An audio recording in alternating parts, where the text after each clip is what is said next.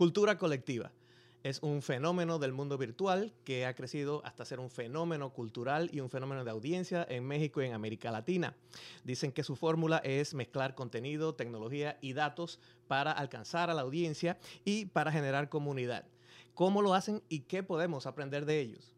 Mi nombre es Irán Enríquez. Vivo con un pie en el mundo de las comunicaciones y el otro en el mundo de la tecnología. Terminé por conectar mis pasiones en esos terrenos que cada vez se hacen más complejos y a ratos parecieran irreconciliables. Me di cuenta de que esto para mucha gente es un reto, pero como individuos interconectados tenemos una nueva fuerza. Estos son nuestros desafíos y responsabilidades. Este es el quinto poder. Hola y bienvenidos a una nueva edición de Quinto Poder. Este episodio es presentado por Content Mist. Te ayuda a conectar con tu audiencia en las redes donde quiera que esté.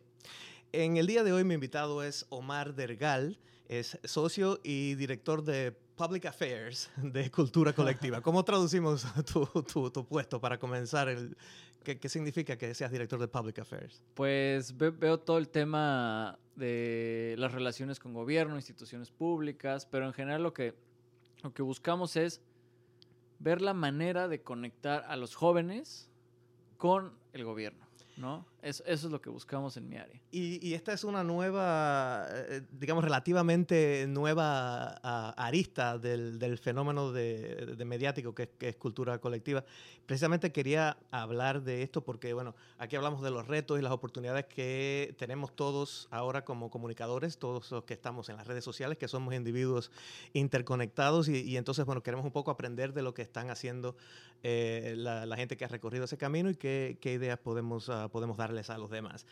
Eh, pero precisamente estamos hablando que eh, es un fenómeno que surgió en las redes sociales, se, se, se, podría decir, entonces ha ido adquiriendo otras aristas, una de ellas esta en la que, que tú estás Así a cargo es. ahora. Pero hablemos de los, de los inicios. Sé que no eres eh, directamente uno de los fundadores, pero, pero estuviste claro. muy cercano de, también. Siempre, sí. Entonces, ¿cómo, cuéntanos cómo fue este, este inicio, cómo fue surgiendo todo. Pues fue muy orgánico. Eh, todo esto empezó hace seis años.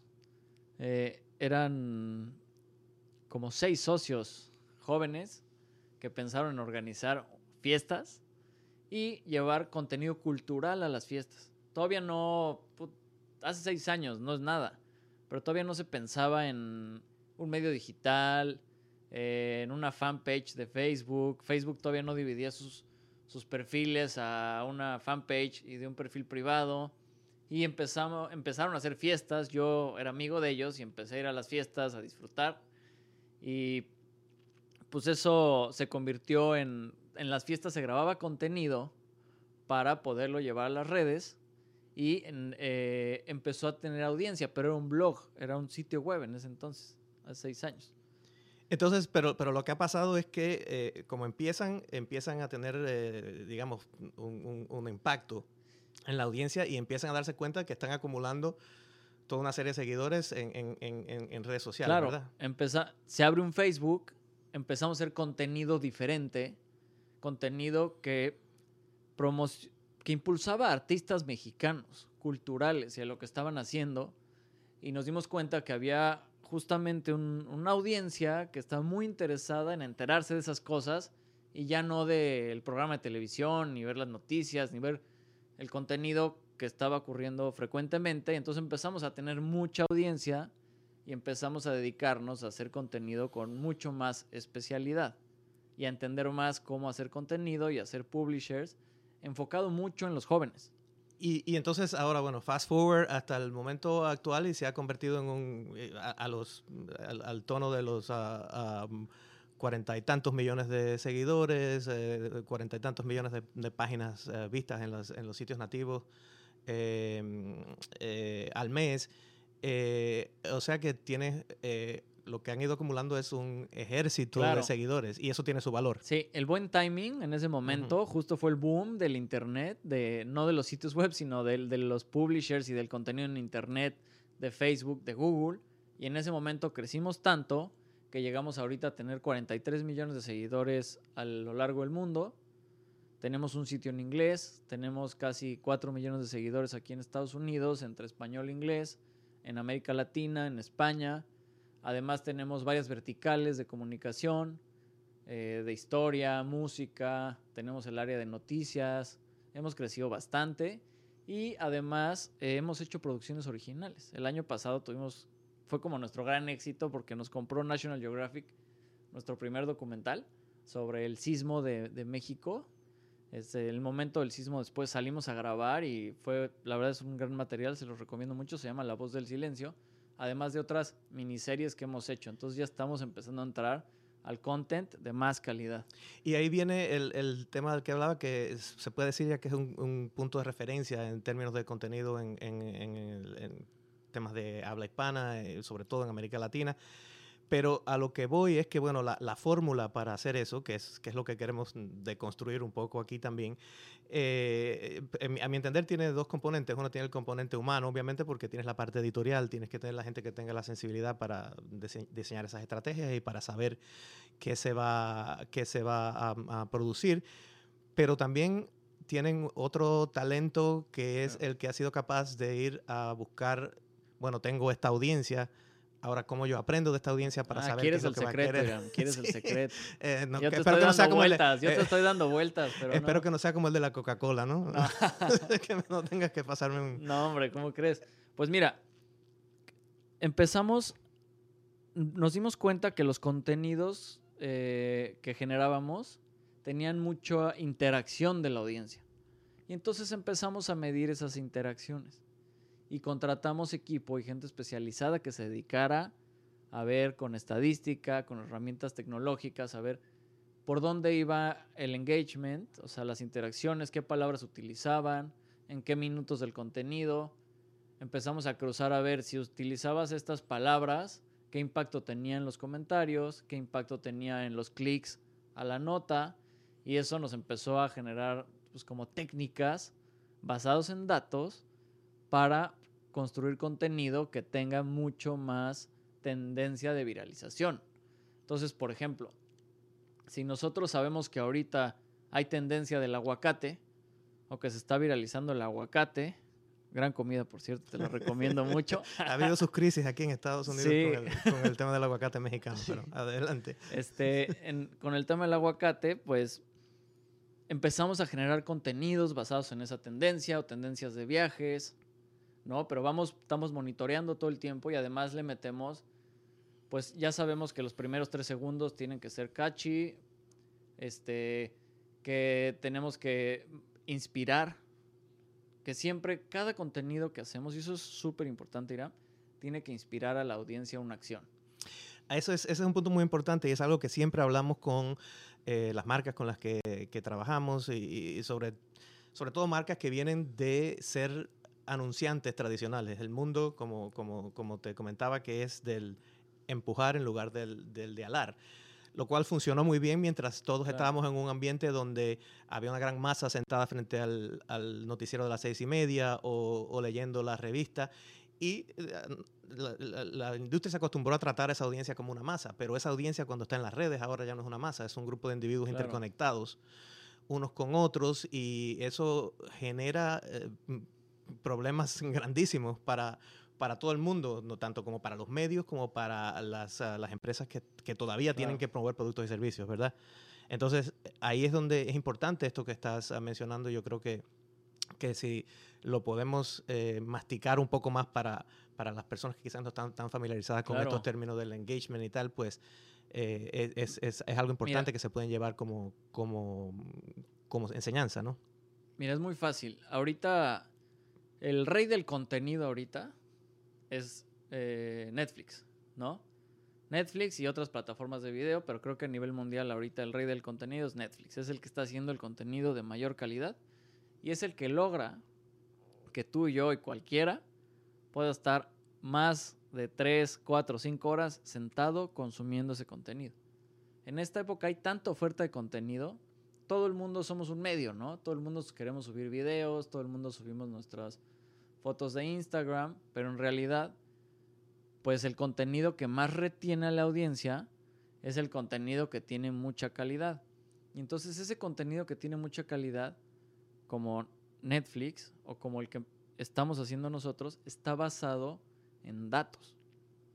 Entonces, por ejemplo, nosotros sabemos que si hablamos eh, de ciertos temas, va a haber mucho más este, reacción y la gente le va a gustar. Y vamos midiendo el sentimiento. Entonces, ya sabemos qué sentimiento estamos generando en la audiencia cuando estamos poniendo cierto video. Entonces, al final, estas interacciones se convierten en sentimientos. Cuando yo pongo, ¡ay, qué miedo! ¿No? Y yo veo que lo pusiste en cierto tiempo, con cierto video, yo ya puedo saber que estás generando miedo cuando yo veo lo que lo compartes. Mira, un ejemplo bien, bien padre es que tenemos una reunión a fin de mes con toda la empresa, somos 200 personas, promedio 23, 25 años de edad, y ponemos a cuántas personas hemos inspirado y lo medimos con los comentarios. Entonces hay comentarios padrísimos, como que, gracias por este artículo, me cambió la vida, hacemos mucho, por ejemplo, de empoderamiento de las mujeres, ¿no? Entonces, gracias a este artículo ya pude dejar a mi novio que me trataba mal. Entonces, eso lo contamos como, como un comentario inspirador. Entonces es lo que buscamos y tenemos como que herramientas de tecnología que pueden hacer o captar ese tipo de, de palabras eh, o comentarios inspiradores de forma masiva. Y esta es, esta es una, ah, una materia que es importante no solamente a nivel, digamos, de una empresa de medios, que ya es una empresa grande, o, sino también incluso desde el punto de vista personal. Eh, todos tenemos una, una política editorial, digamos, ya que estamos en las redes sociales, algunos para, para bien, otros para mal. Pero, por ejemplo, digamos, si estás buscando trabajo, tienes que presentar cierta imagen, si, si tienes un nivel profesional, si tienes tu pequeño negocio y tal. Así que yo creo que es, que es importante eh, eh, decirle a la gente esta, esta manera de, de, pensar y también herramientas, porque quizás se pueda pensar que esto requiere una herramienta extremadamente complicada y cara, pero hay muchas herramientas que a pequeña escala pueden hacer eso que ustedes están haciendo ahora. Sí, claro, claro. En español hay menos, del lenguaje español, en inglés hay más. Este, pero sí hay muchas herramientas al alcance de todos. Pues, al final ya todos compartimos contenido, ¿no? Entonces, como me faltó comentarte en lo que me decías de las marcas, una marca ya no puede hacer un anuncio que nada más diga, compra esto, o ve esto, o porque las familias los quieren. Porque ya compites contra contenido de mucha calidad. Entonces la gente no va a ver tu comercial porque tiene contenido muy, muy, muy interesante, muy bien hecho entonces necesitas hacer contenido de mucha calidad en donde muevas sentimientos y en donde dentro de ese contenido puedas meter una marca. Entonces generas un sentimiento y ligas ese sentimiento con la marca. No, no nada más este, publicitas una marca, ¿no? Eso, eso es Claro, eh, ahora, ahora a lo que voy en el cambio de, mentalidad y, y, no tienes que mm, decir el nombre, don't name names, pero si tienes algunas anécdotas o, algo de cómo, porque es, es, un, es, es, una, es un cambio de mentalidad que a veces es, es, difícil de hacer en el sentido de que ahora trabajas con marcas, porque uno de esos modelos del modelo de ustedes es, eh, eh, publicidad, contenido, eh, branded content, contenido, eh, reportaje, digamos que es el, el, término que se usa generalmente en español, o, o, y ese tipo de cosas de las cuales no van con exactamente con el modelo que ustedes están proponiendo. Entonces, ¿cómo, qué, qué, cambio de mentalidad tiene que haber en la marca para, para entender eso y para, eh, digamos, para saber si esto, esto que me está diciendo tiene sentido? Nos ha costado muchísimo trabajo. La verdad, este, todo el mundo quiere que lo único que se vea sea su nombre y ya, y eso es éxito, ¿no? Y, y pues, ha, sido un proceso también histórico de que ellos vean de que sus mismas estrategias ya no funcionan para que empiecen a buscar alternativas como nosotros. Pero además nosotros le podemos dar una cosa que los publishers y medios tradicionales y todo no les dan, que es son datos reales. O sea, nosotros sabemos a quién le llega el contenido, dónde están eh, y qué opinan de él, cómo se sienten y además esa información nos ayuda a luego generar más contenido para, para que sea más efectivo llevarlos a una acción y probablemente que hasta compren un producto que se vinculen con el producto o algo así. Claro, y ahí, ahí va, eh, voy a otra, a otra mm, parte que, que, creo que es importante anotar y es el tema que yo, eh, según yo entiendo cómo ha cambiado eh, el, tema de cómo acercarnos al contenido que se publica, las estrategias de contenido ahora que estamos en las redes sociales, es eh, que no se trata simplemente, no se puede pensar en el contenido en, términos de campaña, sino en, más eh, como en algo que es, está construyéndose a lo largo del tiempo. y que va pedacito a pedacito poniendo, formando partes de ese, de ese rompecabezas. Es decir, que quizás podemos decir que vamos favoreciendo la metanarrativa de una marca o de un producto en lugar de la, de la historia específica o de la campaña específica que estoy, que estoy proponiendo hoy. Y creo que eso es parte también de algo muy importante que mencionabas antes, que es la, la autenticidad de esa voz, ¿verdad? Eh, quiere decir que no parezca que estamos tratando de humanizar la marca tirándola por los pelos, ¿verdad? Claro. La marca o la persona, ¿no? No, pues digo, siempre es importante que uno no hable de uno mismo, ¿no? O sea, tiene mucho más credibilidad cuando alguien hace referencias de ti o cuando hay una historia de éxito.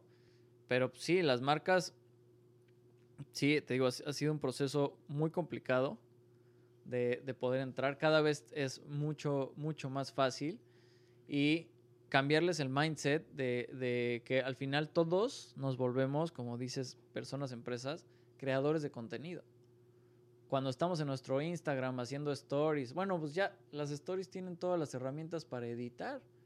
Ya le pones este imágenes, cortas el video, le haces zoom, le metes una canción, entonces ya en tiempo real ya estamos editando nuestro contenido para que lo consuma más gente, ¿no? de nuestra vida personal. Y algo que, antes que se me olvide que, que mencionabas sobre la, mm, eh, el tema de la autenticidad en, en la manera de cómo usar cada red social en específico, aunque ah, estés hablando del mismo mensaje, cómo, cómo, eh, es distinto la manera en que lo acercas y si no lo, ah, en, dependencia de las redes sociales, si no lo haces así, pues pierdes autenticidad, ¿verdad? No, no, claro, cada red social tiene una audiencia distinta y específica. La red social que tiene todo es Facebook, pero lo que más se consume en Facebook son videos, pero son videos cortos. O sea, en Facebook no puedes poner un video de 10 minutos y esperar que la gente se quede 10 minutos en Facebook, porque la misma red social está hecha para que bajes el scroll y te vayas desplazando rápidamente sobre muchos contenidos. Instagram está hecho ahora para estas stories, pero son contenidos muy rápido. O sea, estás dos o tres segundos en la story y le vas cambiando. Y donde más tiempo se quedan son en fotos. Fotos de calidad, pero Instagram está hecho para temas personales, como más, humanos, más íntimos. O sea que una marca poniendo sus ah, eh, resultados trimestrales en Instagram. Claro que no. Para eso es Twitter. O sea, Twitter, la gente que entra a Twitter está buscando una noticia, está buscando informarse. Que, se ha visto, ¿eh? porque todo se ha visto en la, viña del Señor, pero bueno. Lo que hacen los community managers es que hacen un video y lo suben a Instagram, a Twitter y a Facebook, y el mismo. Y a YouTube. YouTube es una red social para ver contenido de más larga calidad de más larga tiempo, perdón, con mayor calidad.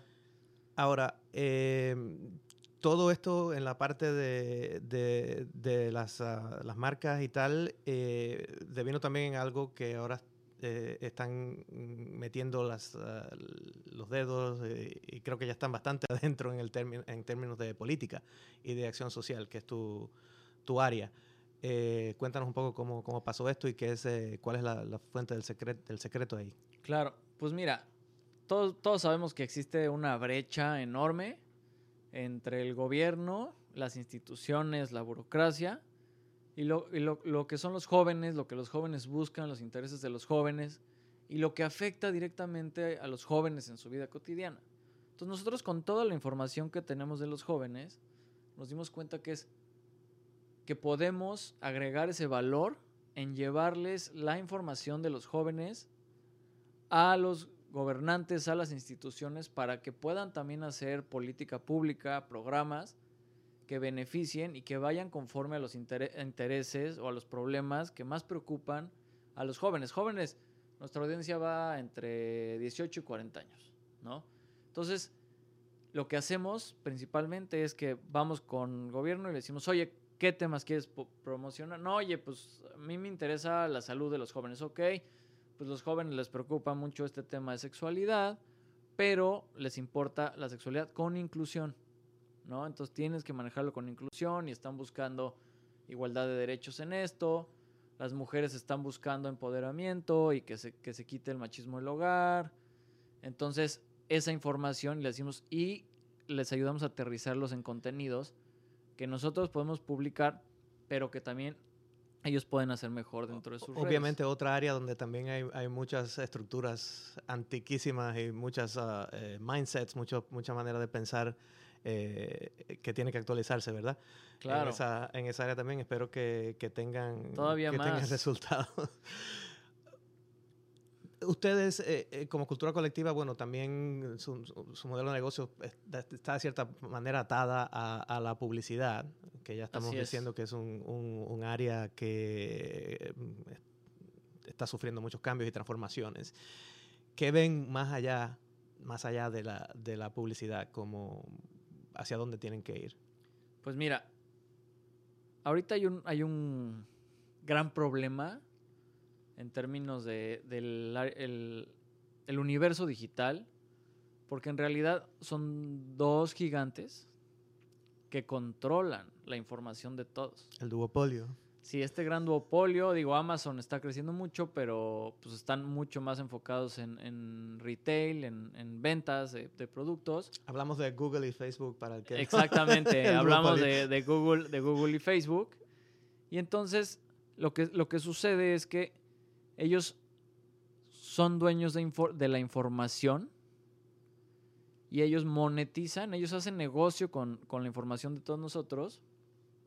Les voy a explicar, un cliente, cualquiera de nosotros puede llegar a, a, a Facebook y decir, a ver, yo quiero que esta imagen la vean jóvenes de tal edad que tienen estos gustos en esta zona.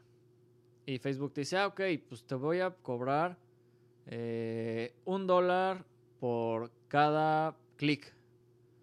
Entonces Facebook va a su base de datos, que ahí estamos todos nosotros, y se los... no les da los datos, pero te manda a ti la imagen. Google lo, lo hace con las búsquedas, ¿no? Este, lo hace con los, los banners. Y bueno, ya no nada más es así, sino que ya, por ejemplo, Facebook tiene multiplataforma. Entonces, como tiene WhatsApp, tiene Instagram, tiene Facebook, cruza toda la información. Entonces, no sé si les ha pasado que agregan a alguien a WhatsApp y de repente te lo pone de amigo en uh -huh. Facebook. Eso es súper común. Esa es como una pista muy clara de que tienen cruzados los datos. Y eso pasa con los intereses. O sea, si tú en WhatsApp pones, uy, necesito comprarme una bolsa, te lo van a poner en Google. Y, y entonces lo, lo, cual, y tengo que confesar, porque la gente que me conoce sabe que es así, yo tengo ciertas uh, eh, ideas sobre eso que no son tan eh, apocalípticas. Claro. o sea, a, mí, a mí a veces yo hago clic en cosas para que el algoritmo se recuerde de que me puede interesar en el futuro. No, no yo no creo que... To, todo es una espada, espada de doble filo, ¿no? Lo, no lo es que malo digo, ni bueno. Lo que, le digo, lo que le digo a las marcas es... Por eso es que el contenido, si ustedes lo tienen en sus propios ambientes digitales, también tienen que extraer data de ese contenido como, como Claro. hacen ustedes, porque si no, Facebook después y Google le va a cobrar por esa misma data. No, yo no digo que... No, no, no, no lo estoy planteando como que sea malo, ¿eh? Es una realidad y ellos la entendieron antes que todos y por eso están en donde están y se les respeta. Pero el siguiente paso... Mm, ya, me- ya me olía que venías con... Sí.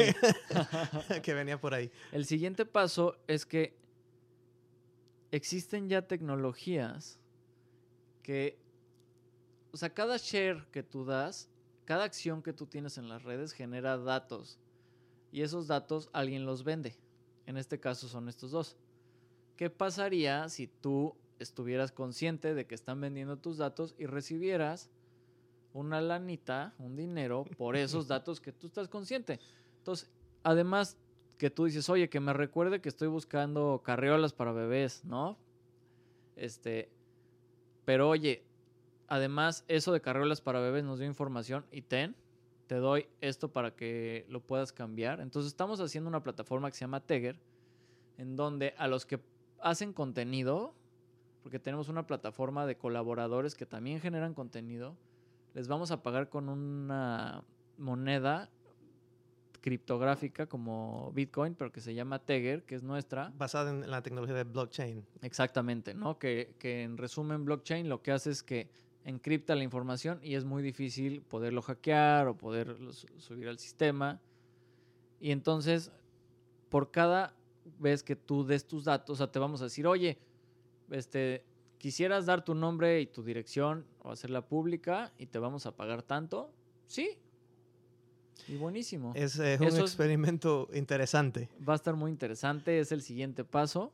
Entonces queremos que el usuario se beneficie y reciba lo que le corresponde por el valor que están generando sus datos. Se trata de un, experimento interesantísimo y está, estaremos con, las antenas esperando que, a que nos digas qué, resultados han tenido y cómo, y cómo van a, poder expandir eso. Y cómo, ya luego vas a, dejar de trabajar, ya nada más vas a ganar cuando digas, ay, sí, doy mis datos y ya. Eh, finalmente, ya estamos casi llegando al final. Ah, ah, siempre quiero hacer algo que, que es como the takeaway si me puedes decir a esta persona que te está escuchando, que está trabajando en este terreno, una frase de un minuto, ¿qué es lo que, qué, consejo le, le, darías a partir de lo que hemos hablado en este programa? Adelante, go. Yo, mi misión en la vida es sacar mi potencial al máximo y sacar el potencial de los demás, ayudar a sacar el potencial de los demás. Lo que hago yo siempre mejor es identificar que las eh, el potencial de los demás y ayudarlos a sacar. Y lo que les diría es, todos tenemos un potencial infinito dentro de nosotros que si nos ponemos las pilas y nos enfocamos, nos ponemos a chambear, ese potencial va a salir y, y es cuando vamos a alcanzar una plenitud muy chida en la vida porque tenemos ese, ese potencial, es lo que les diría. Bueno, muy inspirador. Muchas gracias. te, deseo lo mejor. Gracias por estar con nosotros aquí. Y bueno, a ustedes eh, les recuerdo que eh, nos vemos en las redes. No se olviden de seguirme. Mi um, handle, mi, nombre en las redes es at digitalhiram, arroba digital Iram con H I R A M. En inglés suenan todas las letras, en español suena la H, entonces siempre lo digo en inglés. Así que nos, vemos en las redes y nos vemos en el próximo episodio.